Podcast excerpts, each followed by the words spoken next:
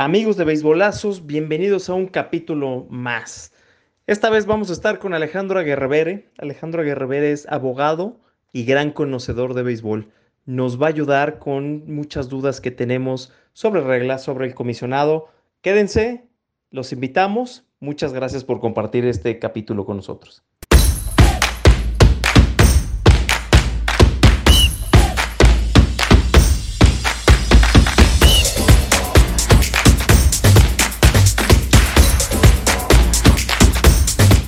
Capítulo 23 con mi querido amigo Charlie, Carlos Meléndez, indio de corazón. Mi querido Charlie, que es que llevar ya 23 programas. 23 programas, híjole, pues ya son muchos. Eh, te diría que lo mismo que, bueno, de tantos años de, ser indio y no ver ni un triunfo. pero, pero, no, no, no. Eh, la verdad es que es un verdadero placer, como siempre, compartir eh, este programa contigo. Vamos a platicar de béisbol, ya es martes, ya es de béisbolazo. Entonces, empecemos, que hoy tenemos un invitado súper interesante y bueno, un querido amigo del programa. Así es. Hoy está con nosotros Alejandro Aguerrevere. Ahorita Alex nos va a contar eh, su historia, cómo llegó al béisbol, qué, qué es lo que está haciendo. Pues lo interesante de Alex es que es abogado, entonces cuando nosotros platicamos mucho de béisbol, hay, hay, una parte fuerte en cuanto a leyes yo sé que él es muy fanático de, Manfred, entonces nos dirá por qué ama tanto a Robert Manfred. Entonces, bienvenido, mi querido Alex, qué gusto que estés con nosotros. Creo que eres el único. No, no, no, de hecho, es chistoso porque escribí 10 años, 12 años para Grandes Ligas porque 10 fueron para los otros de Houston que innovamos un otro amigo que es Jorge Asensio y su servidor. No sé si han visto que hay un chavo que se llama Polo Asensio, que narra a mis gloriosos Cardenales de San Luis en español. Ah, bueno, pues el hermano, Jorge, y yo ganamos un concurso para, bueno, era un, como un, concurso para escribir para los otros de Houston en español y luego escribí dos años más, o sea, escribí 12 años para grandes ligas y pues bueno, obviamente ahí son notas como muy descriptivas, pero pues sí, después he sido crítico porque he seguido, este, bueno, escribiendo para, para Excelsior, ahí sí ya llevo más de 12 años y pues hay que ser crítico, la verdad es que puede ser fundamentalista o no, pero este, este comisionado tiene una peculiaridad muy grande. Le ha tocado una época de mucho dinero. Grandes ligas tienen tanto dinero como nunca. Han tomado decisiones muy, muy astringentes, o sea, lo de ligas menores y el trato con el sindicato en cuanto a antidopaje, que es otro tema legal. Eh, ahí está el tema Robinson Cano eh, reciente. Y bueno, pues también le ha tocado ser el portador de noticias complicadas en cuanto a la situación de las cambiadas brutales de reglas de juego. No sé si les ha pasado, pero el otro día entre sueños, no, no, entre sueños, pero el otro día pensaba cómo nos cambió el béisbol, eh, fuera de broma, viendo a mis Raiders en americano, pues ya no hay nada de contacto en el béisbol, nos quitaron todo el contacto, o sea, no tienes barridas en home violentas, si tú tocas fuera de cierto margen al fildeador en la segunda base, estás frito y mal visto, casi casi te señalan y se puede armar bronca. Ya no puedes arrimarle la pichada alta y adentro, que era un, canon de antes para ablandar al rival. Yo lo hacía en la Almeca, mi querido Rodrigo, lo lamento. Por ahí algún payasín le tuve que arrimar fuego. Tiraba duro. Ahorita mi codo me, lo recuerda cuando hace frío. A mi, a mi corta edad, ¿verdad? estas canas son, son color piel, no se vayan con la finta.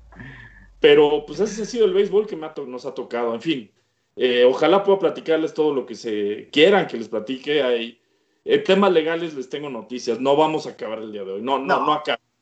No, no, no, hay manera. Y la verdad es que, o sea, son, son, es un tema tan largo y tan extenso.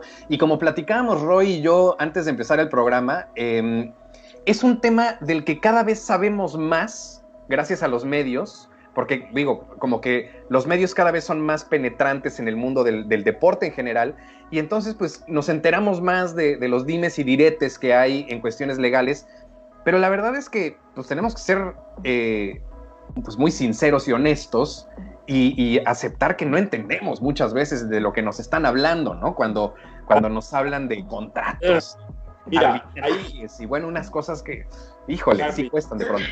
Hay, hay una cosa ahí, o sea, de hecho es algo que un grupo de abogados, yo hace año y medio, su servidor hace año y medio ya dejé de estar en una pantalla de televisión y un grupo de abogados y yo eh, compartimos la inquietud. les daré noticias pronto, Dios mediante. No, no era la intención de estar en este programa eh, adelantar esa, esa posible exclusiva, vamos a decirlo así. Pero sí hay un gran problema con la difusión de contenidos legales en cuanto al deporte, muchas cosas, por los amiguismos. Ah, invita a tal amigo que sabe de derecho energético y dicen cada barra. Y en el deporte especialmente, hoy es cada vómito que dices, pero deja tú en, en, San Juan, no sé, en el diario de San Juan de las Pitayas, o sea, en el mismo Reforma, en cancha, ves unas brutalidades. En Excelsior no, ¿eh? En Excelsior ahí sí no pasa nada. En Excelsior todo es increíble, todo impecable. es. Alcurnia, impecable. No.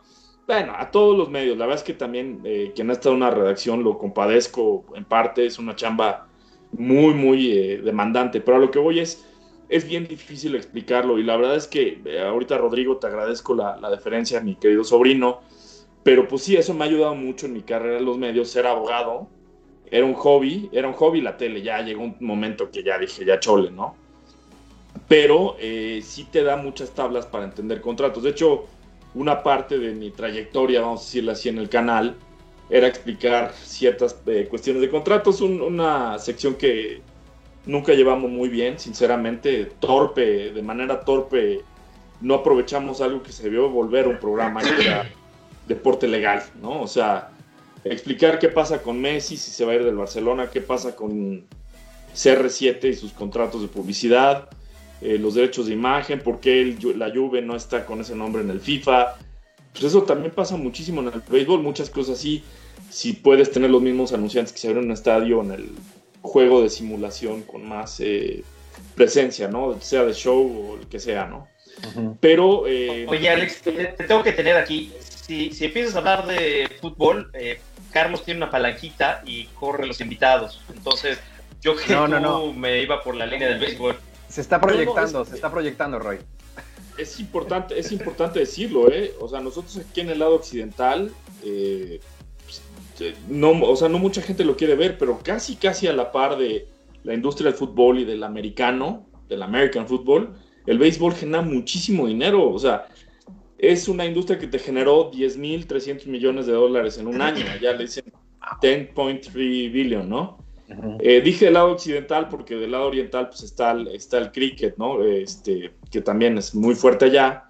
Y está el rugby, que es otro fenómeno. Pero sí, tienes toda la razón. Ahora, de todos los deportes se aprende, pero lo que voy es, en el béisbol no se explica muy bien. Por ejemplo, ahorita con lo que mencionábamos antes de entrar al aire de Randy Arozarena, que está, pues, está privado de su libertad como debía ser por la brutalidad que estaba haciendo y porque eso seguramente, ahí vamos ya a un tema legal, ¿no?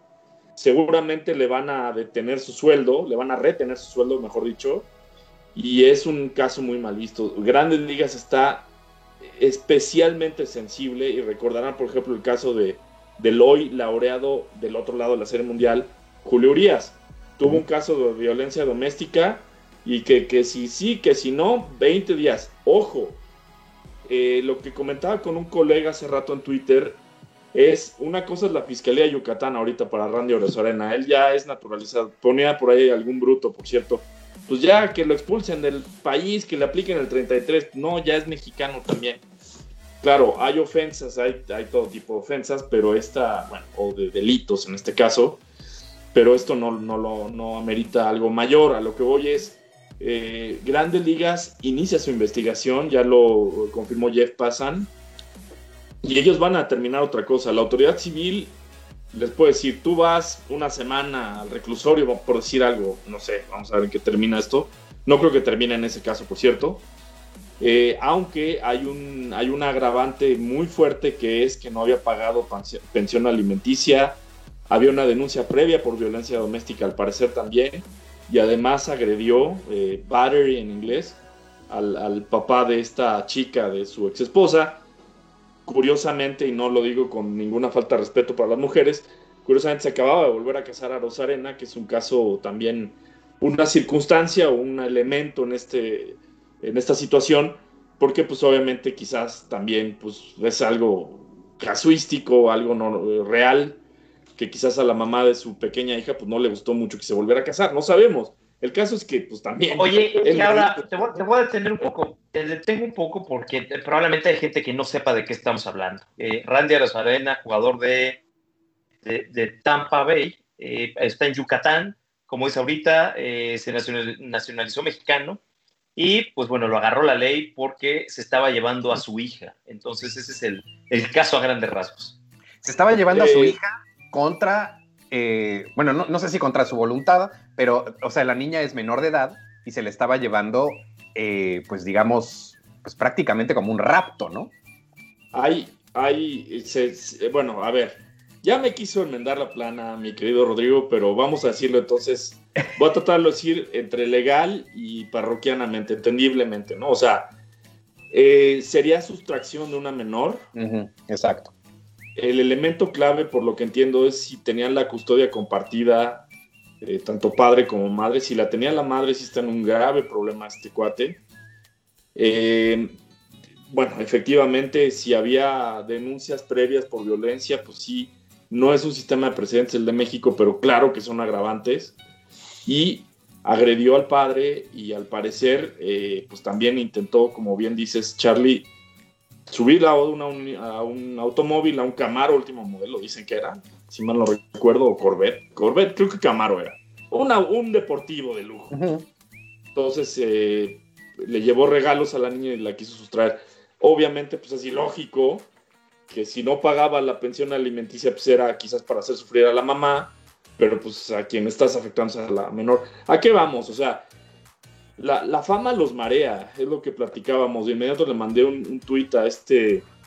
Hay un analista, justamente lo que decíamos ahorita, legal en Sports Illustrated, que es Michael McCann, que se dedica a eso específicamente, a analizar contenidos del deporte, del deporte colegial, de, los otros, de las otras ligas mayores, ¿no? O sea, de la NFL, lo que sea. Y me decía, pues es que está, pero disturbing, ¿no? Está así como para, wow, sacarte de onda pero sí, sí creo, bueno, insisto, la, esencia de lo que querías que dijera Rodrigo en el programa es eso, o sea, como tratar de aclararlo. Seguramente le van a retener el sueldo, o sea, no, va a estar este, without, without payment, o sea, sin paga. Seguramente va a tener una suspensión. Hay que revisar la cuestión contractual si tenía una extensión posible con Tampa, si iba a poder ir a arbitraje o a los, este, ahorita lo vemos eso, a la agencia libre. Eh, los Cardenales de San Luis, curiosamente, es un equipo que tuvo el año pasado y son muy dados a cuidar esas cosas. tuvieron algunos casos un poco extraños, se les murió un prospecto en Dominicana, se les murió Darrell Kyle también, este, de manera extraña en el cuarto hotel. Entonces sí cuidan muchos aspectos. La verdad es que no es una buena imagen para el béisbol y ojalá no hubiera más casos así, pero pues es que no sé, la verdad es que luego se nos alocan algunos este, estrellas latinos, ¿eh? Y es interesante ahorita esto que, que planteas del without payments, ¿no? Porque luego pensamos nada más en las eh, consecuencias legales directamente en el país en el que están o lo que sea, pero se nos olvida que luego también dentro de los contratos que firman para Major League Baseball, pues también hay todo un asunto de lo que dejan de percibir en caso de meterse en este tipo de líos eh, que pueden ser nada más de relaciones públicas o líos legales, como en el caso de, de Urias o en este caso de Aros Arena. O sea, en los contratos viene inscrito que los equipos tienen todo el derecho de inclusive suspender un contrato, ¿no? En caso de que haya este tipo de, situaciones. Sí, tienes toda la razón. De hecho, eh, bueno, algo que de lo que he escrito, tú lo has visto, Rodro, eh, mucho es de las negociaciones entre el sindicato y, grandes ligas, que el año que viene es, el año que viene es, es otro COVID para el béisbol, ¿eh? déjame decir, o sea, obvio, lo digo con respeto en cuanto a que el COVID ha sido una complicación impresionante este año. El año que viene viene una, el mare magnum de broncas para grandes ligas porque está el sindicato de peloteros, el sindicato de umpires, tiene que haber un nuevo arreglo sindical. O sea, Oye, te, voy a detener aquí. me voy a detener aquí porque es algo muy, muy interesante. La MLBPA, Major League Baseball Player Association, que Tony Clark, quien fuera jugador, es el que la, lidera. Ahora, eh, ya entrando en, lidera. Eh, ¿Qué pasó este año? Eh, fue un estira y afloja en donde Manfred, digamos que estaba entre un fuego cruzado entre los equipos y esta asociación de jugadores, en donde salió quemado, salió arrastrado, la asociación de jugadores quedó muy incómoda. Eh, hasta donde tengo entendido, el año que entra eh, vence el convenio entre la MLB y esta asociación, y, creo que va por ahí eh, lo que comentas, ¿no? Creo que se va a recrudecer todo esto. Desde hace muchos años, los beisbolistas dicen, oye, ¿por qué si hay 10.3 billones como ganancia? ¿Por qué ustedes nos quieren limitar en cuanto al tope salarial? ¿Por qué están jugando de esa forma cuando ustedes están hinchando de lana? Entonces creo que, creo que por ahí va el tema, ¿no? Platícanos un poco de eso. Es, es todo un, es todo un, un, acoplado. O sea, por ejemplo, si se fijan lo que costaron los Mets a la familia Wilpon, que son los que le vendieron ahorita a este Steve Cohen, que les compró en 2.3 millones de dólares. Es justo lo que dices. ¿Por qué valen más los Mets de cuando los compraron al día de hoy? Y nos ha tocado varias ventas recientes, la de los Cachorros de Chicago, la de los Astros de Houston, cuando yo escribía para ellos, de hecho me tocó la transición. Y eso que dices, los jugadores dicen, pues oigan, me debería tocar más. Ahora, ojo, ¿eh? No quiero decir que sea solo el caso de Arosarena, pero también cuando ves eh, ya las fortunas que ganan algunos jugadores, dices, híjole, pues si les pagan más, estos coches van a volver más locos, ¿no? Viene una negociación fuerte también porque el antidopaje les ha pegado a los jugadores, no les gusta. Tengo testimonios de que hay algunos casos que de verdad los hostigan, o sea, que están encima de ellos para que, pues, hacerles pruebas, porque se supone, bueno, no se supone, está, se encuentra establecido, estipulado, que pueden hacerte pruebas cuando quieran, pues, para evitar, para agarrarte si estás haciendo trampa, cheating, ¿no?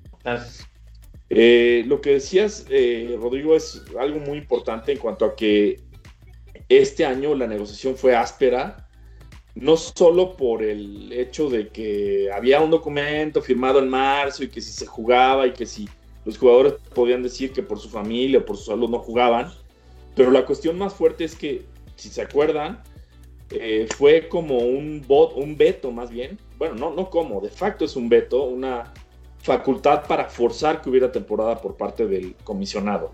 El comisionado es abogado, sabía obviamente sus eh, fortalezas legales y dijo, ah, no quieren jugar, chatitos. Pues como ven, 60 juegos y se callan y el que no le guste, pues no cobra, porque a muchos jugadores también les podían aplicar la guillotina al sueldo, a mucha parte, ¿no? O sea, no todos son estelares y eso sí también.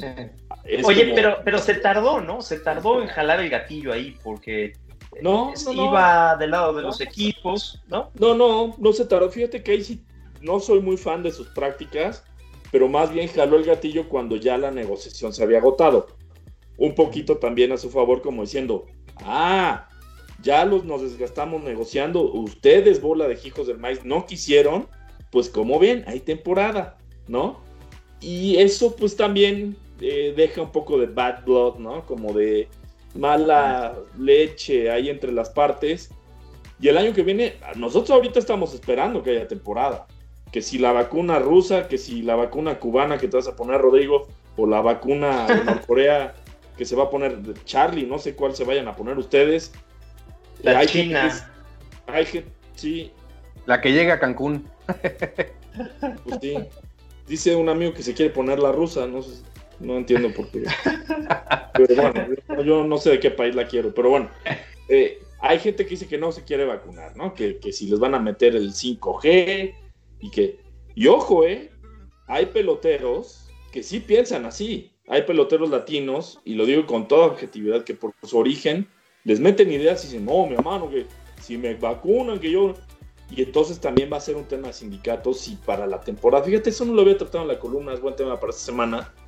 Si grandes ligas y el sindicato van a poder obligar a los peloteros a que se vacunen con vacuna y refuerzo, la triple, ¿cómo era la triple viral de los chamacos, no? La, Así es.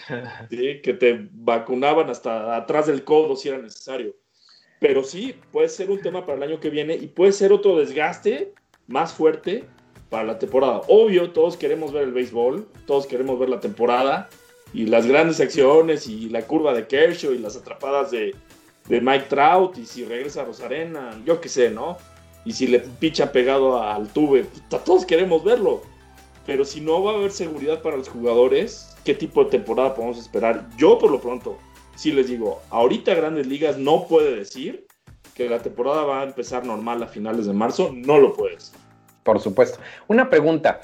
Eh, tenemos esta situación en la que viene eh, la negociación con, la Asociación de Peloteros, con eh, el sindicato de umpires. A grandes rasgos, sin entrar igual y en demasiado detalle, como dices, es un tema demasiado amplio, pero a grandes rasgos, ¿qué es, que, ¿qué es lo que se va a negociar o qué temas son los que más probablemente se toquen en estas negociaciones? Qué buen punto. Fíjate que no sé, no, no soy visionario ni soy abogado de las partes. Pero digamos, de, lo que, de lo que has visto, de lo que huele por ahí, de a, rumor, ¿qué es lo que, lo que más probablemente se va a estar tocando?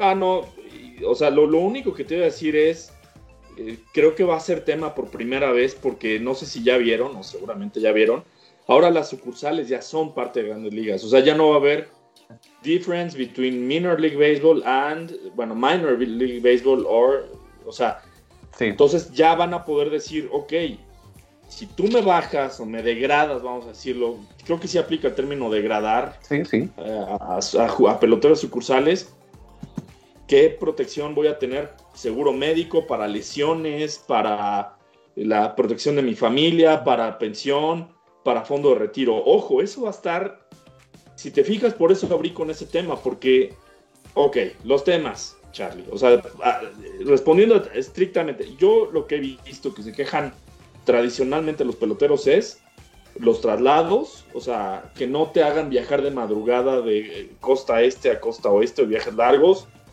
Eh, repartición de utilidades, es también algo que se quejan que luego es medio injusto lo que decía Rodrigo del dinero. Eh, otra cosa es que, ah, bueno, boletos a la familia creo que sí le siguen dando. Es de este año, del año anterior y este sí se vieron gachísimos los dueños, la verdad, pero mal, mal plan. Eso no se comentó mucho, pero no se supieron que ya les quitaron un chorro de comida y de servicios en el, en el vestidor. O sea, tú llegabas, tenías un buffet casi, casi, y tenías gente atendiéndote, y refrescos y bebidas, y ya les bajaron mucho y también una, hubo un recorte en viáticos, si mal no recuerdo. Esos temas para, para ti, para mí, dices, güey, ganan millones de dólares, ¿cómo van a estar alegando eso? El sindicato, cabe recordar, que es donde desquita el cheque.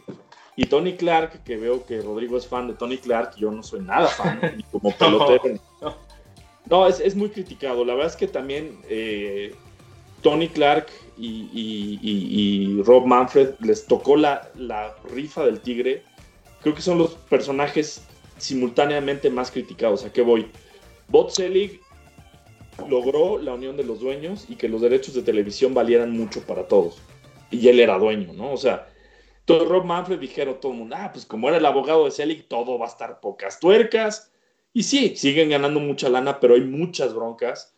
Recordemos lo que decía hace rato de cambiaste las reglas de las barridas en home, de la, entonces está muy, ah, también los relevistas tres peloteros, de, tres bateadores. muy raro. Eh, quitar el bateador designado, a mí sí me gusta que lo hayan hecho en la Liga Nacional porque arriesgas al pitcher, pero hay gente que le purga que hayan hecho, o sea, que dice, es un idiota, Selig, digo, este, Manfred, ¿no?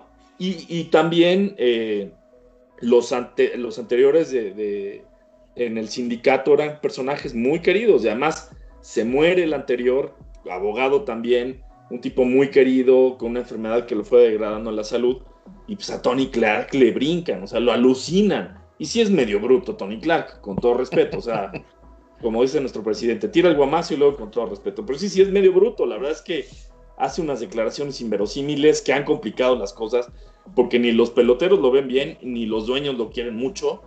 Y pues ahí estamos en medio posibilidad de huelga, claro que la hay. Pregúntale a cualquier especialista medianamente versado en el medio. Esas complicaciones, Charlie, entre, ah, y también antidopaje, lo que decíamos, no hay que dejarlo de lado, están súper molestos en muchos aspectos. ¿Por qué no los dejan doparse? Pues oye. No, no es eso, no es eso. La, la, cosa es que los peloteros latinos son los que presionan mucho. No sé, bueno, yo llevaba la estadística, he llevado la estadística de cuántos latinos sorprenden entre grandes ligas y es, si mal no recuerdo, era como 75-80%. Qué raro, ¿no? Que los peloteros latinos son a los que pillen siempre, ¿no? Claro, sí, también ahí hay un rollo de, de inclusive como de racismo sistemático, ¿no? Pues la casuística y eso no me lo, o sea, eso lo hice, le fui dando seguimiento con uno que ahora escribe él para grandes ligas, Richard Justice, y con otro que escribe para Forbes que se llama Maury Brown. Le habíamos estado dando seguimiento a la lista, decías, güey, qué casualidad que cuatro de cada cinco, si se fijan, 80% pues es cuatro de cada cinco, son latinos. No es la barrera idiomática, por favor, o sea, o, ok, si es la barrera idiomática y depende de tantos peloteros latinos, Grandes Ligas sí ha fallado en dejar eh, claro o en poner un sistema donde puedan tener eh, protegidos a sus peloteros latinos. Sí parece una cacería, perdónenme. Por supuesto. Oye, este, me voy a tomar unos minutitos para leer eh, lo que la gente pone en, Facebook, que obviamente aprovechen aquí que está Alex y, les va a contestar las preguntas complicadas de, de la parte legal del béisbol. Eh, digo, por acá preguntaban, eh, mi querido Alex, que a qué equipo le vas. Eh, si quieres yo lo contesto, a los que perdieron la Serie Mundial en 2003, 2004 y 2013 contra los Red Sox, eh, a los Cardenales. Bien. eso ya, no es cierto. Eso ya estuvo no, no, esto ya, ya, es chiste de Twitter, ¿eh? Ya, ya. Porque Alex también se avienta unas bastante, bastante molestosillas. ¿eh? puro cotorreo, puro cotorreo. Este, saludos a Quillo, que nos, nos, saluda. Quillo, que es eh, parte de, del béisbol ahí en Guadalajara. Este, Fernando, seis temporada con afición. ¿Cómo le irán los astros con los fanáticos? Sí, este. Pues no sé, ya también ahorita lo decías, ¿no? Pero pues, Manfred está tan amarrado que, la verdad, ¿quién Bueno, espérame, ahí sí déjame decir algo. Hay mucha molestia también de que se castiga una cosa y otra no.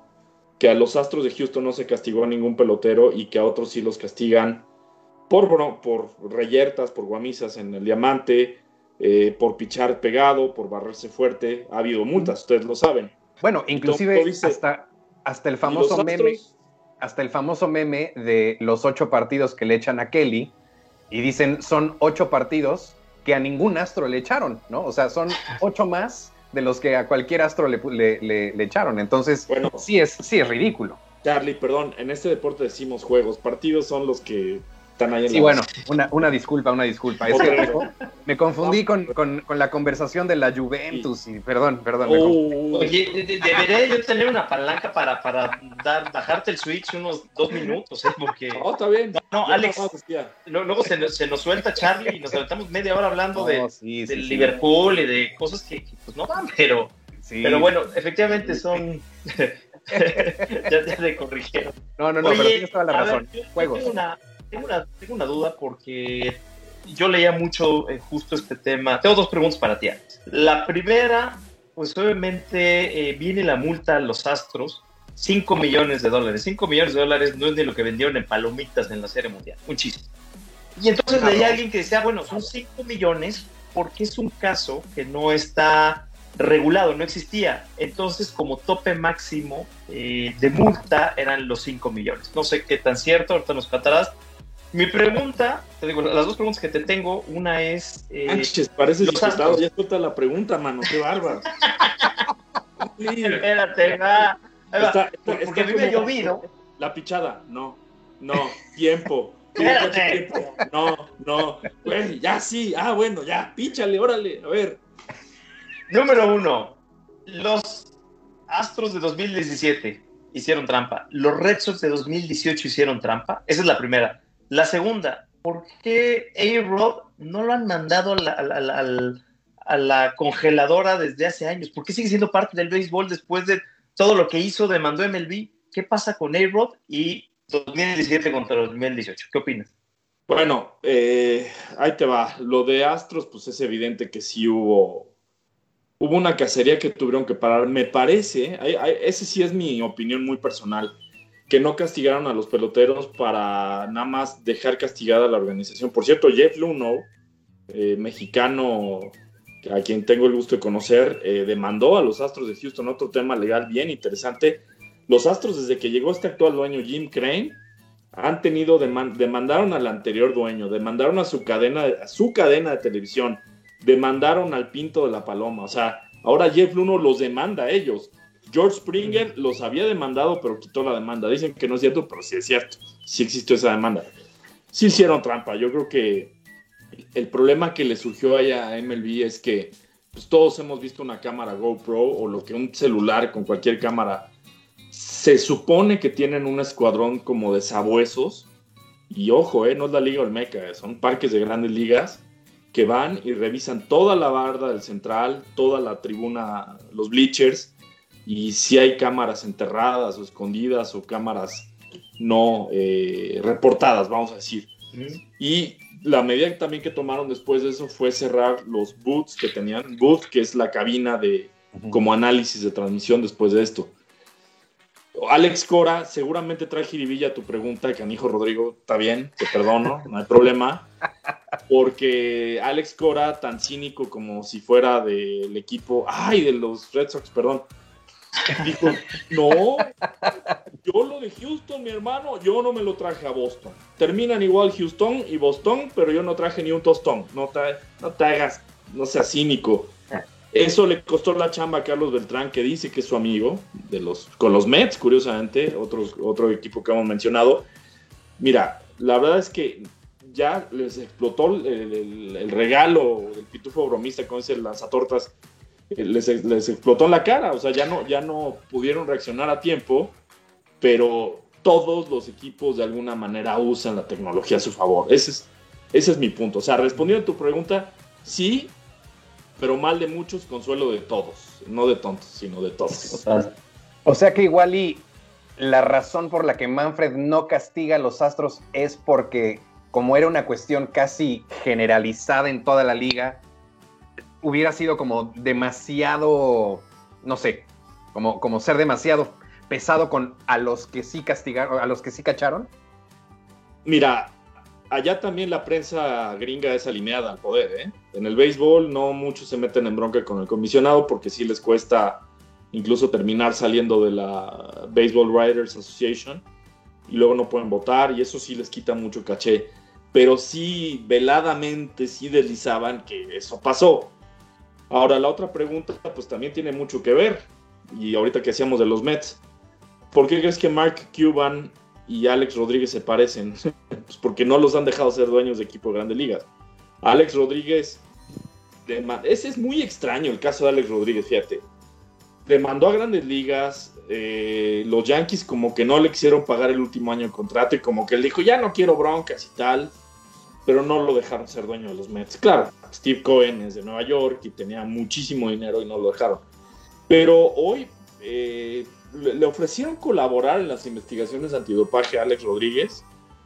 Y hoy eh, él, pues, él es un comentarista, él es una, una, personalidad de los medios, pero él no está, digamos, dentro propiamente del béisbol. O sea, entonces, pues él, eh, contestando igual esa pregunta, él es un, un analista de medios, o sea, no es una, no lo dejaron ser dueño porque además pues sí hubiera hecho muchísimo ruido con, con eh, eh, esta, esta señorita, ¿cómo se llama? Jennifer López, ¿no? Pero sí, sí, definitivamente, pues sí le, provocó un poquito de, bloqueo para no ser dueño de un equipo de béisbol, ¿no? Lo interesante con lo de Alex Rodríguez es que sí, efectivamente, y digo, yo creo que le debe carcomer el el, interior ver a Derek Jeter eh, como dueño de equipo y él no poder involucrarse más, pero el hecho de que también no sea una cuestión de la, de la, digamos, organización o de la institución beisbolera, sino que también la gente alrededor del béisbol, o sea, los medios, y como que parece que algunos los castiga muy fuertemente y a otros como que les da un poquito de, su, manazo y órale, ok, continúa, ¿no?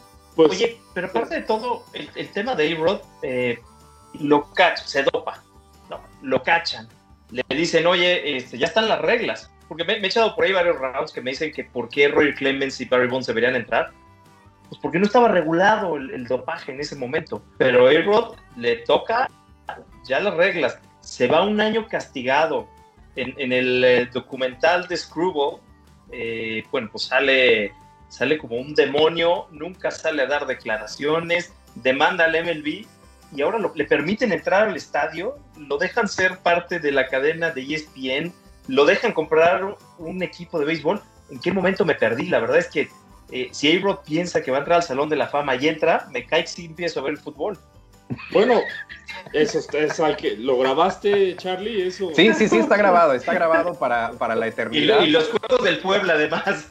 Sí, sí, sí. Hay que poner tweet stamp a eso también. Bueno, no, vaya, hay un principio legal que dice que lo no prohibido está permitido. O sea, igual, si son regulaciones propias de grandes ligas y le dijeron, ok, llegaron a, llegamos a un arreglo o la autoridad resolvió, bueno, en este caso la corte resolvió, pues pero se la cobraron, mi Rod, se la cobraron no dejándolo ser dueño de un equipo. Eso sí, aunque tenga la novia más, más bailarina, más bailarina, sí, que, pues bueno, bailarina, ¿no? Este, Jennifer López, pues bueno, ya, este, o más, la nuda también, porque sí, para entrar esa puja, bueno, esa, esa intentona de comprar, pues sí, este, sí debían manejar muchos recursos pero sí, sí se las cobran. De verdad, ¿eh? Pregúntale a Mark Cuban que quiso comprar a los cachorros de Chicago, a los Rangers de Texas. Lleva, si mal no recuerdo, cuatro intentos de comprar equipo Mark Cuban y no lo han dejado. Que se quede con sus Mavericks de Dallas es lo que le han dicho, porque no. Alguna vez hizo alguna declaración y también le tienen mucho miedo que quiera innovar cosas que, pues fíjate, lo que, lo que es el tiempo, yo tengo un dicho que el tiempo pone a las cosas, o sea, bueno, agrego al dicho, el tiempo pone a las cosas y a las personas en su lugar.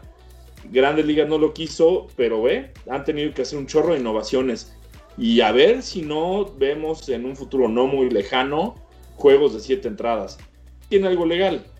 Los contratos de los equipos con los medios, aunque sea televisión por cable, dedicada la señal a eso, ya no hay señales que te aguanten tanto tiempo. La gente se distrae habiendo tantas OTTs, eh, habiendo tantas opciones de Xbox o yo qué sé. Ya no te aguantan un juego en más de tres horas, solo que sea la NFL. Pero la NFL. Y eso es algo. Perdón, perdón, Alex. Eh, eso es algo que muchos deportes van a estar innovando en los siguientes años. Yo creo que, eh, digo, una disculpa, Ro, eh, pero sí tengo que hablar de, otros deportes. El tenis, por ejemplo, eh, bueno, a, Gerard Piqué se le ha criticado muchísimo por, por querer innovar en la Copa Davis eh, con estas cosas que le está metiendo y que dicen que está futbolizando al tenis. Em, cosas, bueno, inclusive el fútbol, como dices, también en los calendarios, los jugadores no están de acuerdo con que tengan que jugar tantos partidos tan pegados, ¿no? La FIFA tiene esta regla de que tiene que haber 48 horas entre un partido y otro y muchas veces para los, para los jugadores que juegan internacional y también juegan Champions y también juegan en eh, liga local es de cualquier manera muy poco tiempo de regeneración. Entonces, creo que todos los deportes van a tener que empezar a, cambiar, ¿no? El tenis, el tenis, te puedo adelantar que ya 40 iguales va a ser punto de gane. Ya el Dios ya no va a ser ventajas. Y en el béisbol, pues agárrense, porque yo sí creo que no nos falta mucho tiempo para eh, dos strikes, un foul, al otro foul, o dos fouls más es ponche. Y no sé si vamos a tener ya juegos de siete entradas, porque no, que las estadísticas, que la historia, que el gran Babe Ruth y el gran Hank Aaron, güey, ya no puedes vivir. Además, mira, seamos realistas, o sea, porque por ejemplo, muchas marcas de abridores de pitchers abridores ya son imposibles en esta época. O sea, por supuesto. Los salvamentos sí, porque se inventaron en los 70 o sea, se los trajeron de los 70 para acá. Y ahorita ya pensamos en WIP y en OPS y en, o sea, pero ya no es lo mismo, o sea, ya no es el mismo béisbol. Ahorita un jugador que te batea, un pelotero que te batea 320, quizás no es el más útil. Obvio, por la posición en la donde está en el line-up, si no te trae las carreras que te debe tener. Así de fácil. Y un relevista que tiene 1.78 de limpias, igual y no es porque es el inherited runners el que tienes que ver, o el whip que debe tener si es de un relevo más largo. O sea, ya el béisbol lo miden distinto. No nos gustó lo que vimos en la Serie Mundial que quitaron al abridor, pero pues es porque ya miden distinto el béisbol. Sacaron a Snell porque su robotito que traía las orejas electrónicas que trae Rodrigo, que en una le está hablando su mujer, que es mi sobrina, y en otra está oyendo el programa, pues ya tú según tú ves que está dirigiendo y que piensa cuál es la situación del juego, le dicen de arriba, lo sacas ahorita y eres un empleado de una organización. No eres un Jim Leland o un manager este, de antes de, acero que decías, aquí mando yo en este banquillo. Ahorita sí dicen, ay, güey, pues si la electrónica y el software y el, el Moneyball versión 8.7 me dicen que lo saque, lo vimos en la Serie Mundial y le costó la Serie Mundial a Tampa Bay. Y lo triste es que el que paga los platos rotos es Cash, no, no es no es nadie más, ¿no? O sea, no le van a. Eh, sí, no, o sea, no le van a venir a criticar al, al, cuate que estaba atrás del, de, la, de, las, eh, de las métricas, ¿no? O sea, el que, el que va a terminar perdiendo la chamba y, pasando a la historia como la peor decisión en la historia del béisbol es, es él, ¿no? Y nadie más. Sí, casi se va al nivel de Bill, de Bill Bogner, perdón, este Roth, pero pues la verdad. No, pero, Aquí están volando las pedradas, bueno. Oye, a ver, hay, otra cosa eh, muy interesante. Obviamente, el juego no deja de ser un negocio en donde hay demasiados intereses, ¿no? Intereses de cartera. Eh, cuéntanos un poco de, toda esta complejidad. A mí me ha tocado que, que de repente se me van a la yugular cuando, cuando escribo en Twitter, ¿no? O sea, por ejemplo, en, en Mookie Betts dije, güey, pues se tenía que ir porque era un tema de dinero y era un tema de... Empecé a explicar y me decían, es que tú no le vas a los Red Sox. Y me decían, no, no, espera, o sea, claro que me encantaría tenerlo, pero es más caro quedártelo a que se vaya. Vienen reglas como arbitraje, como eh, oferta calificada, viene la regla 5, viene eh, temas internacionales, elecciones internacionales.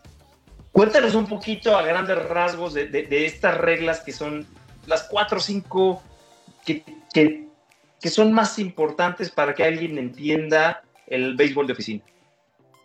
fíjate que también va con lo que me preguntaban ahorita de cómo va a ser el año que viene. Tú hoy tienes un roster de 40 protegidos. O sea, para que la gente piense en eso, ¿no? Tú tienes 40 peloteros que son tuyos, tuyos, y 25 peloteros que juegan a diario que viajan con el equipo. 25, 26, 27, que por, cierto eso también ha cambiado porque se agregó uno, ¿se acuerdan? Generalmente querían tener o un pitcher o un catcher más. Eh, sobre todo también pienso que ahí iba un poco lo del bateador designado en la nacional. Pero tú tienes 40 protegidos. Tienes un número de prospectos que ya no puedes proteger. Entonces tienes forzosamente que mantener a tus 40 mejores y por eso tienes que mandarlos, los tienes que poner disponibles porque también pues, es una injusticia y una cuestión laboral que no los puedes dejar sin chamba, ¿no? Eh, la regla 5 me ha tocado ver ese draft en, una convención del béisbol, es súper interesante. Han salido muy buenos peloteros y muchos petardos ahí. Oye, pero, pero cuéntanos qué es la regla 5 para Es soltar, o sea, los que no quedan en esa lista de 40 de los que tienes protegidos de todos tus prospectos, entran en esa bolsa. Y entonces hay nombres interesantes, hay algunos medio probados, otros ya bastante ojalateados, como Taxi Day de Misquack. O sea, ya como que ya dice, ay, hijo, ¿le puedo revisar el motor? Porque, ¿no? Sí se me hace que ya pasa mucho aceite, pero bueno. Entonces, este, ahí está un poco el detrimento de la carrera puede ser para esos jugadores, pero pues puede ser una nueva oportunidad. Los tienes que poner disponibles para que tengan chamba eh, la agencia libre es otra cosa completamente donde ya pueden eh, hitting the market, ¿no? Que es eh, pegarle a la idea de, o bueno, salir al mercado, ¿no? Hitting the market sería salir al mercado y ver cuál es el mejor jugador. Acuérdate que es una oferta calificada, o sea, tú acaba tu equipo, tu contrato con el equipo, vamos a decir, con los rojos de Cincinnati, y eres el estrella, Joy Boro, ¿no? Entonces te deben dar una oferta calificada para el año que viene o extender el contrato si ya lo negocias. La cuestión es si lo acepta, el jugador se queda ese año con esa oferta que son 18.9 millones de dólares. Creo que todavía no dicen para el año que viene, ¿no? Ya 18.6, no, Son 18.9 y eh, lo que toman son los 150 eh, primeros contratos. O sea, los 150 primeros salarios, de ahí se saca un promedio y salieron los 18.9. Entonces, el año que entra, pues dependiendo cómo se muevan, se toman estos 150 salarios y esa es la oferta calificada. Que para la gente que no lo conoce, esta oferta calificada, como dices, termina el jugador con el equipo y le pueden ofrecer solamente un año esta oferta calificada, en donde, por poner un caso ahorita eh, a Bauer, que sale de Cincinnati, le dicen, oye, te ofrezco 18.9 millones para el próximo año, te vas a agencia libre. Si se va a agencia libre, que fue lo que él hizo, cualquier equipo le puede ofrecer, nada más que el equipo que lo tome le tiene que pagar una selección del draft a los rojos de Cincinnati como compensación. Entonces ahí es donde empieza el truquito. Ese es un tema también bien difícil. Ahorita decías también, Charlie, de la parte internacional del draft, que también pegan eso. Lo vamos a decir que el draft lo notificaron. Ahorita vamos a eso, pero nada más para terminarlo la agencia libre. Oye, ¿qué es un draft? Nada más para la gente que no sepa qué es un draft. Pero espérame, nada más decir, deja decirte, pero los rojos sí le pudieron decir a Bauer antes de terminar la temporada, oye, ¿quieres extender el contrato?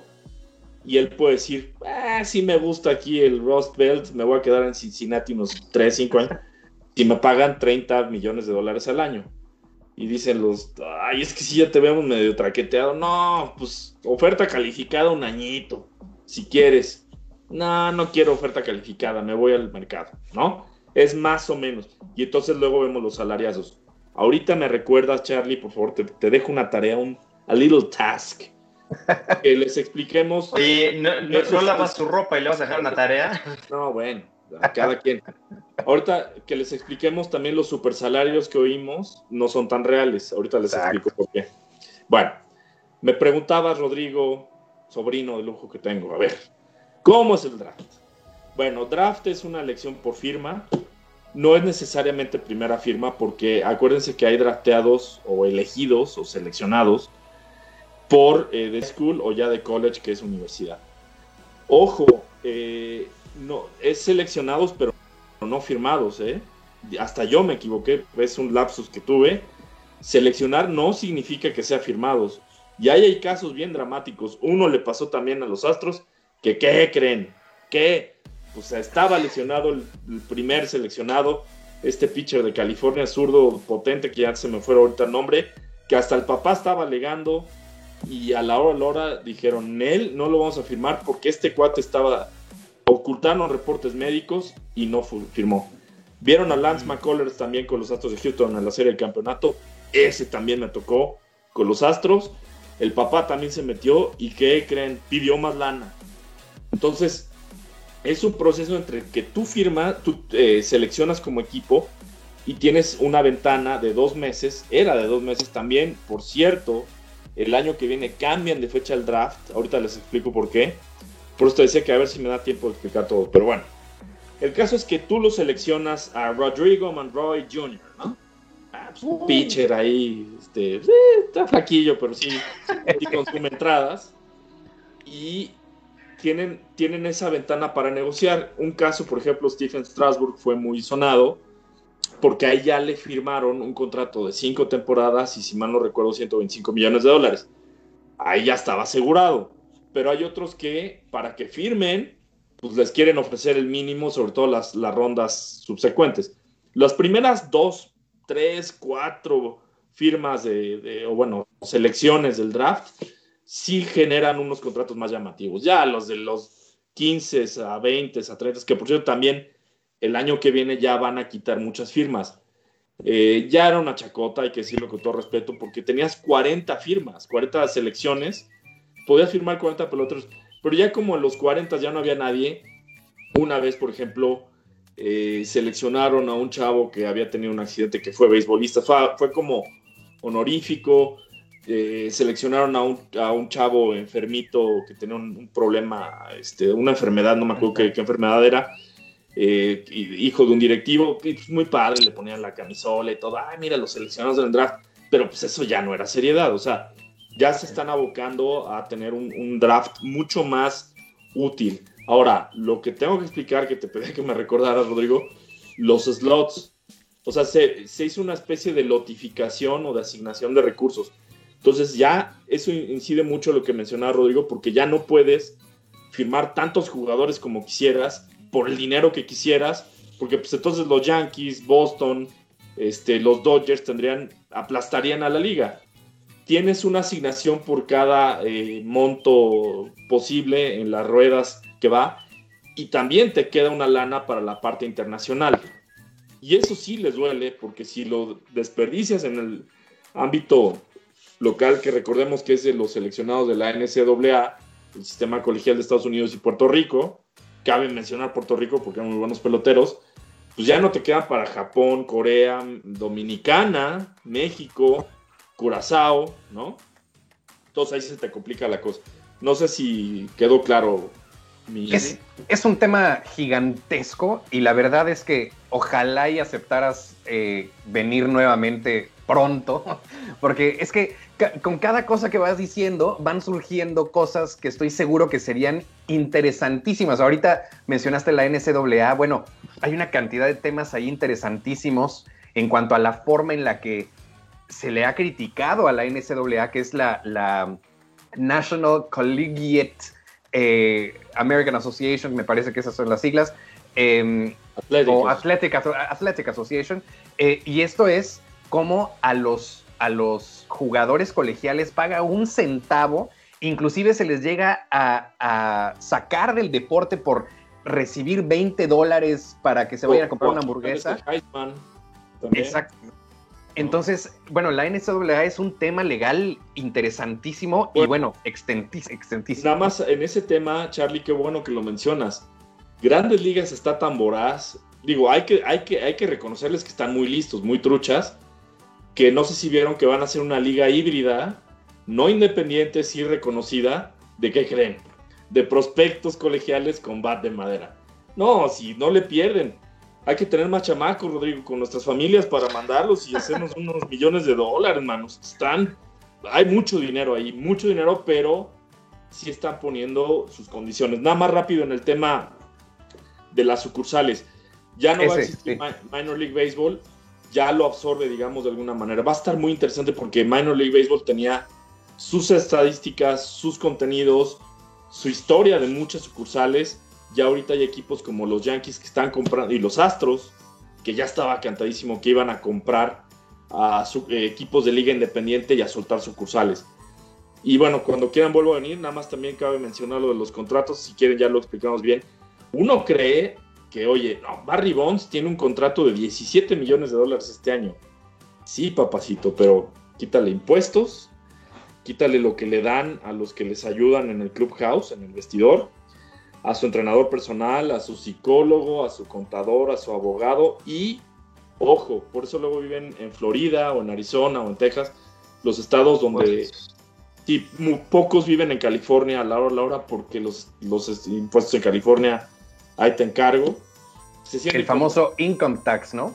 Income tax, exactamente. Y bueno, eh, ya que dices de tax, otro tema que podemos tratar para subsecuente emisión, yo con mucho gusto vengo, es eh, el luxury tax, que no sé se le ha pegado duro a tus medias rojas, mi querido Rod, y a los equipos ricos. Hacen unas maromas. hoy justamente estaba leyendo los Mets que decían, órale, tenemos 20 millones de dólares. Ah, porque si te sancionan otra vez y te suspenden toda la temporada, pues tu equipo no te tiene que pagar. Bueno, depende de la, depende si es reincidencia, depende es sustancia, hay una serie de consideraciones ahí.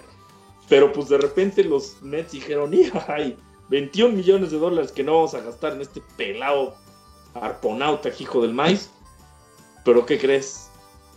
Te vas al Luxury Taxi y te los gastas al parecer están calculando ahí con los Mets, porque dicen, no manches, pago un pelotero caro y otra vez tengo que pagar un chorro de impuestos y me quita competitividad, o sea, es tirar dinero finalmente, ¿no?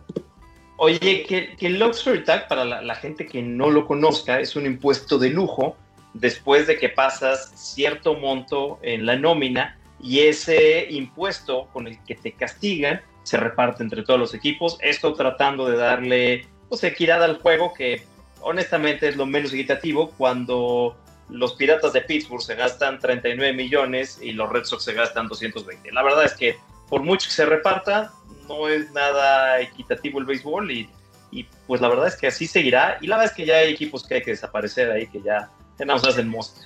Este, este año eran 210 millones de dólares de nómina, pero ojo, es bien difícil. Ahí sí, la verdad es que no, no creo que pueda yo poseer esa información. Lo otro, me, me aventó una investigación para que los acabo de decir. Muy interesante el tema, lo de que viven en Texas para no pagar tantos impuestos, pero 210 millones de dólares era el luxury tax para este año. Y se fijan, ahí los pasó en el papel. Es lo que nos dice Spotrack. ¿Por qué? Porque los equipos, eso también es una cuestión legal bien interesante para ver en un contrato, no ponen como sueldo, sueldo, pero te dicen, bueno, si juegas más de 50 juegos, hay mm. bono. Si lanzas más de 10 entradas, hay bono. 20 entradas, 30 entradas. Entonces, pues, obviamente reparten una especie de bonificación ojo, porque Grandes Ligas sí puede hacer auditorías a los equipos.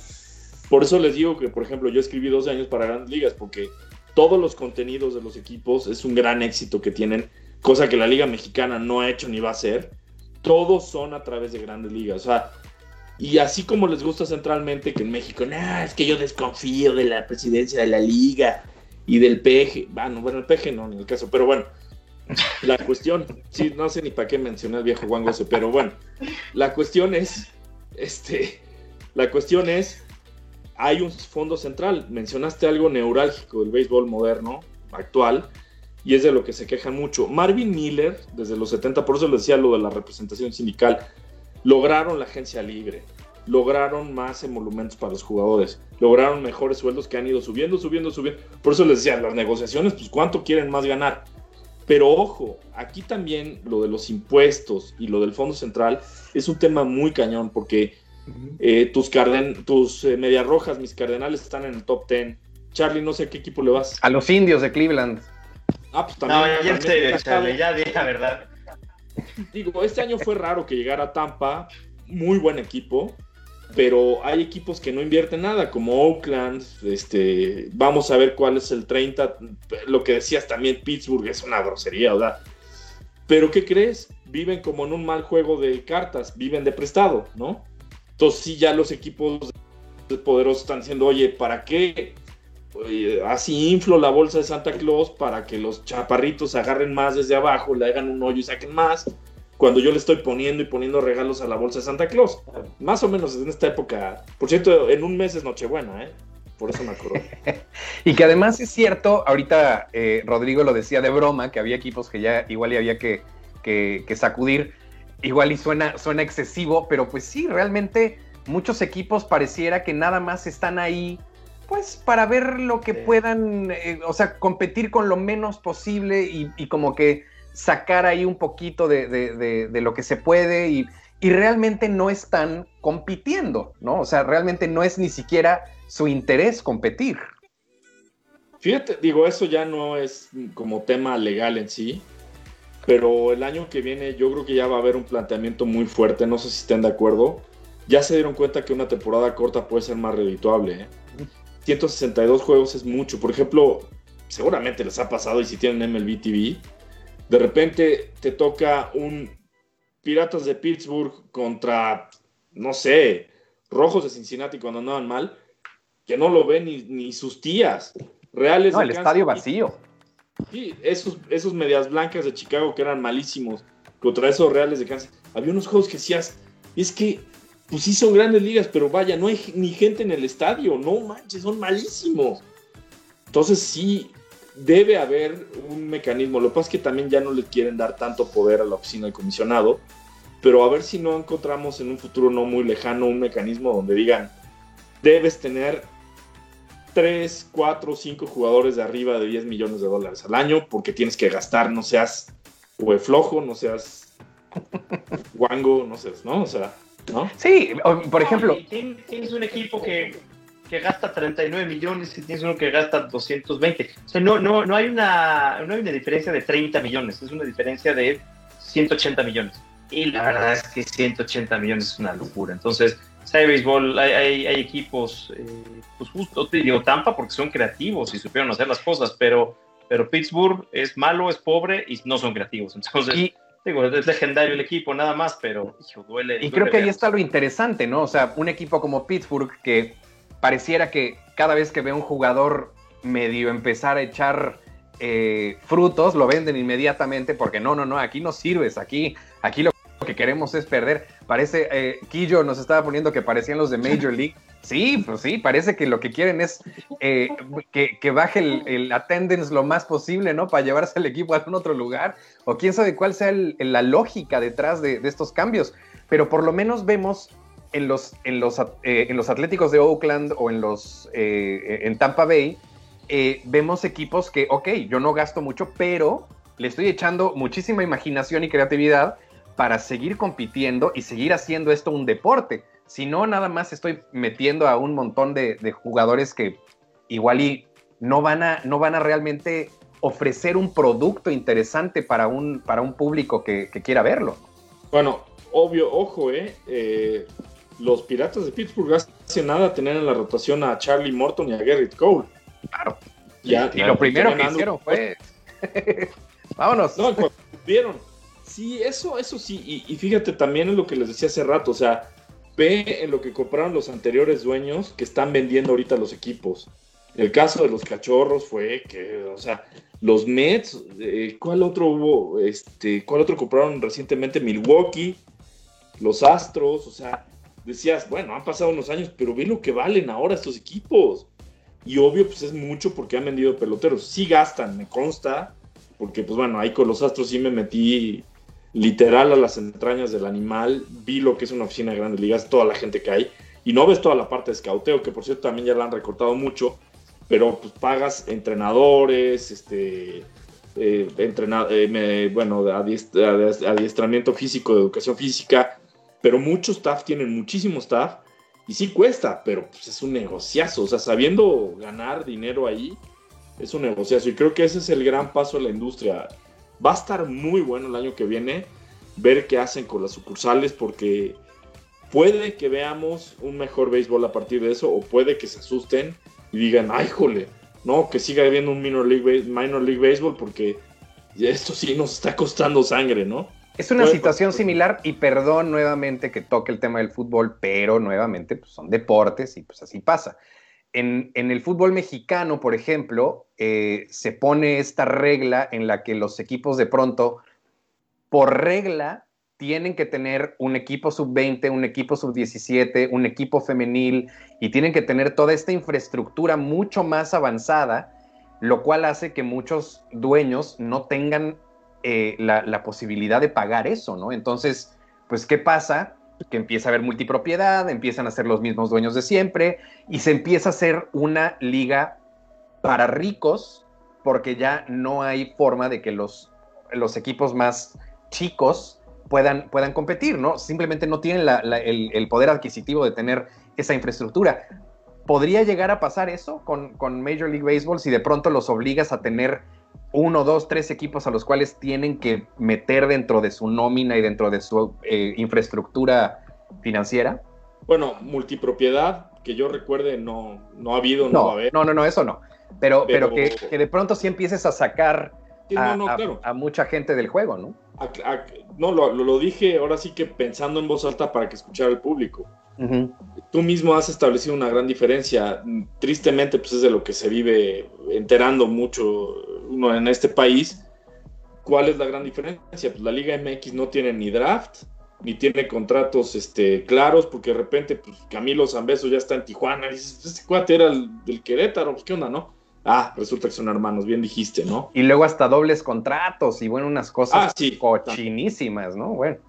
Pero por ejemplo, sí te puedo tratemos de establecer paralelismos con el béisbol de verano, que por cierto es fecha y hora que mi amigo Horacio la Vega no me dice qué onda con la Liga Mexicana, que se supone que era de triple A. Se supone que era de triple A, que era la antesala de las grandes ligas. Ajá, sí. Pues todavía no sabemos qué va a pasar, pero le dije, ok, algún día vamos a hablar. Eh, me gustaría que me aclararan si algún día vamos a hablar en el béisbol mexicano de contratos multianuales. Es, les puedo decir, algo prohibido Pregúntele a Jafeta Amador con los Charros de Jalisco. Le querían dar un contrato multianual. Los Charros, que por cierto acaban de cambiar de presidente, pero el anterior presidente tenía mentalidad de grandes ligas, el señor Quirarte, y dijo, pues oigan, pues, Jafeta es un gran jugador, vamos a este gigantón a darle un contrato de más de un año, pues para tenerlo ya seguro, que el tipo esté tranquilo y mm, mm, curiosamente no pudieron firmar. No hay contratos multianuales en el béisbol mexicano. No hay draft. no sabía eso, ¿eh? Les he pedido hasta el cansancio. Obvio, no puedes obligar que haya jugadores estelares. Eh, le preguntaba también el otro día a unos colegas, obviamente, pues con jiribilla. Ya ves que soy medio molestón, Rodrigo, pero fuera de Diablos y por ahí medio de Sultanes, ¿qué jugador ídolo has tenido los últimos años de Rieleros, Olmecas, Campeche, pues sí, Pancho Campos, pues porque se casó y muy feliz se fue a vivir allá. Pero jugadores así, franquicia, no hay. Es rarísimo el ídolo que tienes. Yucatán ahí medio tiene uno, bueno, tenía a Borges y a Morejón esa dupla, pero Tijuana, pues de repente ahí tiene algunos estos eh, eh, compatriotas México-estadounidenses, muy buenos peloteros, por.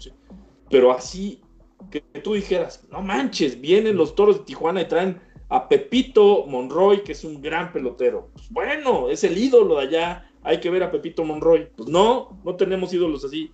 Eso sí ha logrado grandes ligas. Hay jugadores que se quedan, que se establecen, obviamente más con Yankees y con Boston y ahora con Dodgers, pero tratan de dejar algún jugador franquicia. Ahorita decía, por ejemplo, es pues un equipo como Cincinnati, pues está Joey Boto, ¿no? O sea, si lo Bueno, Trout en Los Ángeles, ¿no? ¿Eh? Trout en, en Los Angels, que digo, a mí me sigue sorprendiendo que lo, lo hayan logrado retener tanto tiempo, la neta. Sí, y, bueno, eh, en, su momento Ken Griffey Jr. Con, los marineros que no van a ganar una serie mundial ni, ni en simulación, ¿no? Y así hay peloteros, Hamilton en su momento con los Rangers que tampoco han ganado una serie mundial, quisieron ganarle una a mis Cardenales, pero no pudieron. Pero, pues es, es neta, o sea, dejas ídolos y eso es algo que hay que, hay que forjar. Va a ser bien interesante, bueno, ya que hablé de México, ¿qué va a pasar con la Liga Mexicana? Porque también no solo eso, ahora que probéis me, estoy enterando que la cosa horrorosa, esa llamada probéis, está quedando de broma, como casi todo en este gobierno, pues ya la Liga Mexicana otra vez se tiene que poner las pilas después del convenio que tenía muy desfavorable, hablando de cosas legales, que es para lo que me hablaron, este, loteros Estados Unidos, y que igual ya no nada más sean Diablos Oaxaca, Tijuana, algo Sultanes, algo de repente que ahí sale por Pericos también quería, Monclova también quiere exportar más, están exportando, pero eh, pues México tiene un chorro de jóvenes que les encanta el base, que sí tienen ídolos, que quieren ser el próximo Jeter, el próximo Mariano Rivera. Bueno, ya teníamos al próximo Mariano Rivera, pero se tronó al codo este año. Roberto Zuna en la edad y en, el trazo que tenía Salvamentos iba para para hacer el próximo récord de, salvamentos en grandes ligas, a ver si le aguanta el brazo, ¿no? Y que también tuvo una desafortunada, un desafortunado ah, roce con la ley, ¿no? También una situación ahí bastante vergonzosa, ¿no? Sí. Oye, Alex, eh, de ahorita nada más estás platicando de tus 12 años escribiendo con, los, eh, con los astros, pero tienes asterisco, ¿eh? bueno, perdón, tu trabajo tiene un asterisco. ¿Por? Ya se puso muy personal esta situación. No, ya me lo alburé, mi cuenta se dio, pero bueno. ¿Por qué? No, yo por eso le paré desde antes. Pero bueno, no te preocupes, eh, aquí este programa sale en Spotify y estamos como, como para adultos, entonces no pasa nada. ¿Para adúlteros o para adultos? Ya mejor pregunto. a ver, ¿cuál, ¿cuál es la mancha en mi carrera de escribiendo de béisbol? De narrar, yo sé que una vez se me ocurrió criticar al, al Vetusto este que inventaba datos y uy, se indignó mucha gente. Pero pues si un señor dice mentiras, es mentiroso, ¿no? O sea, ¿A quién? Pues ya cuéntanos bien, ¿a quién? Ah, en alguna narración se me estaba con Tommy Morales, mi viejito santo, que Dios lo tenga en su santa gloria. Y se me ocurrió decir, este es Tommy con datos reales, no señores que inventan. Y pues obviamente entendieron que la, la curva era para, para el mago Septién, que inventaba datos. Me, me, consta personalmente. Tuve una comida ahí con ese señor. Y no, sí, sí era una personalidad difícil, pero bueno, ya pasó. no es fácil narrar béisbol a los amigos que nos están viendo y creen que es así nada más sentarte como ahorita. ¡Ay! La chocha es bien cansado, es, eh, es una chamba muy demandante, ¿no? Pero, a ver, ¿cuál es la mancha de... de, de, ah, no, no, no, Pero pues, pues, escribiste ahí dos años con los Astros. A ver, otra cosa. Eres, eres, eres amigo del señor Lanzagorta, ¿no? Yo veo ahí mucha interacción y los dos son abogados. El viejo es... Por cierto, ¿quién, sabe qué se tomó Lanzagorta que de repente un día amaneció flaco, ¿no? No sé qué le habrá pasado, si conoció el amor o qué. ¿Qué le pasó a mi buen Poncho, eh? No, un gran abrazo, un gran amigo. Nos llevamos muy fuerte el desgraciado ese yo. Hijo de toda su... Es un gran amigo, la verdad. Este, pero... Pues sí, sí nos tocaron muchas. Ah, a ver, hoy una que pusimos en la Peña Beisbolera. Hubo un juego que estábamos ahí en la cabina y él siempre que sale un doble play, Songo le dio a Borondongo y Borondongo le dio a Bernal. Y ese juego, la de malas, llevábamos siete doble plays, o llevábamos ocho. Le dije, mm, Poncho, ya en anuncios, ¿se pueden decir groserías aquí? Sí, ¿va? Bueno. Sí, claro, todas las que quieras. Le digo, Poncho, neta, no, no, no lactar. Va a salir otro doble play y también lo vas a cantar así. dice, nah, no sé, no, no muelas, no muelas. No, ya no me acuerdo que me dijo. Hijo de la mañana, sí salió el doble play y se paró en la cabina y así me lo gritó así. ¡Sondo le dio a Borondongo! Entonces decía que ponía ahí en la peña beisbolera, ya sabes, haciéndose publicidad el infeliz este, que va a hacer eh, playeras del Hippo Nation o algo así del hipopótamo. Que qué frase le dije, pues sí, güey, pon, haz una de Songo le dio a Borondongo porque vaya que es chiste local, ya contra el chiste local para nuestros amigos de la peña beisbolera Hijo de su madre, de veras, eh, era muy divertido. Yo creo que lo que fue muy padre con Poncho fue que hicimos un programa muy bueno de béisbol, la verdad, no, no por nada, y todo el mérito a mis a nuestros compañeros ahí en TVC Deportes, eh, Extra Innings. Poncho luego sale al canal, sigo con el programa. Este, y pues era tener un programa de béisbol, una gran responsabilidad muy padre. Tuvimos primero uno en radio en 2005 que lo oía mucha gente en el Valle de México, era segundo lugar de rating en radio para un programa de béisbol, entenderán que era un verdadero cañonazo. Y muy contento, le muy agradecido por esas oportunidades, pero ya si volver a narrar, sí, la veo un poquito cuesta arriba, ya este, gracias a Dios tengo mi cédula profesional y ya fue una época muy padre de hobby, eh, fueron 11 años en, en TVC Sports años y medio, en TVC Deportes y un año y cacho en, en IM Sports antes, imagínate.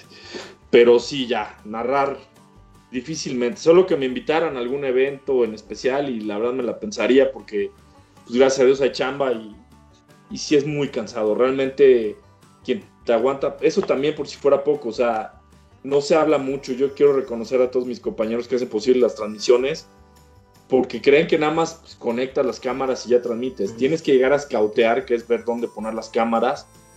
Son eh, camarógrafos extremadamente especializados los de béisbol porque no perder esa pelotita en el batazo de foul, o en el de home run, o el elevado al cuadro, que eso también se veía que se les complicaba mucho. Y narrarlo, ¿no? Eh, narrarlo, o sea, todos los que hace posible, cableo, cámaras, camarógrafos en vivo, switchar las tomas pero también el que está a nivel de terreno, si llueve, si hace un frío de la patada, si los peloteros no te quieren dar entrevistas. Y narrar en cabina que finalmente no está cerca. Tienes que ver qué pitcher entró a lanzar, eh, tienes que ver qué marcó el umpire, que a veces no se alcanza a ver, saber reglas, entender qué pasa en un batazo extraño ahí al cuadro, si interfirió el jugador. Es un, es, yo reconozco mucho a mis compañeros. Hay algunos muy mercenarios también, ¿no? Allá ahí sí ni vale la pena decir nombres, que de repente amaban a, PCTV y a TVC y a Megacable y de repente, ay, es que me ofreció un contrato ya, tanto amor por su casa original se, desapareció con un cheque, pero bueno, pues es otra historia. Pero sí, sí reconozco mucho a la gente que, que hace posible una transmisión de béisbol. Es muy cansado, créanme. Aparte de todo el trabajo previo, ¿no? O sea, cuando estás en cabina no solamente es la, friega, porque sí es lo que es, la friega de tres o cuatro horas de estar narrando, estar hablando, estar eh, pendiente, estar alerta, o sea, es, muy cansado. Y aparte, todo lo anterior que te echaste para estar armado de información durante esas tres o cuatro horas, ¿no? Porque no puedes en ese momento ponerte a improvisar, o sea, tienes que tener eh, un, una, pues, un acervo importante de información a tu disposición por si acaso, ¿no?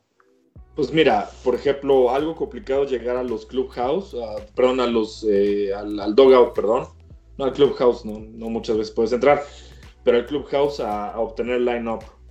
Te lo puede mandar tu compañero que está en el nivel de terreno. A mí me tocó también un tiempo a nivel de terreno, me encantaba, ¿eh? Aquí entre nos, yo prefería radio que tele, siempre hubiera preferido radio que tele, y yo creo que siempre hubiera preferido nivel de terreno sobre cabina, porque ahí sí sientes el béisbol cuando lo jugaste, entiendes más las jugadas, ves por qué se mueven, ves que josean. Es muy divertido ver eh, los gritos de humor cuando hacen un doble play. ¡Ay, tú! Esa ni tú te la crees que la cachaste, jajaja. O sea, bueno, no lo dicen así, pero más, ¿no? Eh, también cuando se josean en mal plan, que lo ponchen y se quedan viendo, eh, las señales, o sea, a nivel de terreno ves mucho más cosas.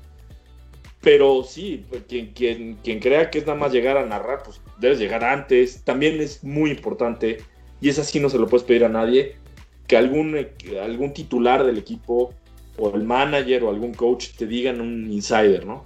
Oye, fíjate que nos dijeron que el viaje de Torreón aquí a la Ciudad de México fue súper cansado, vienen fundidos.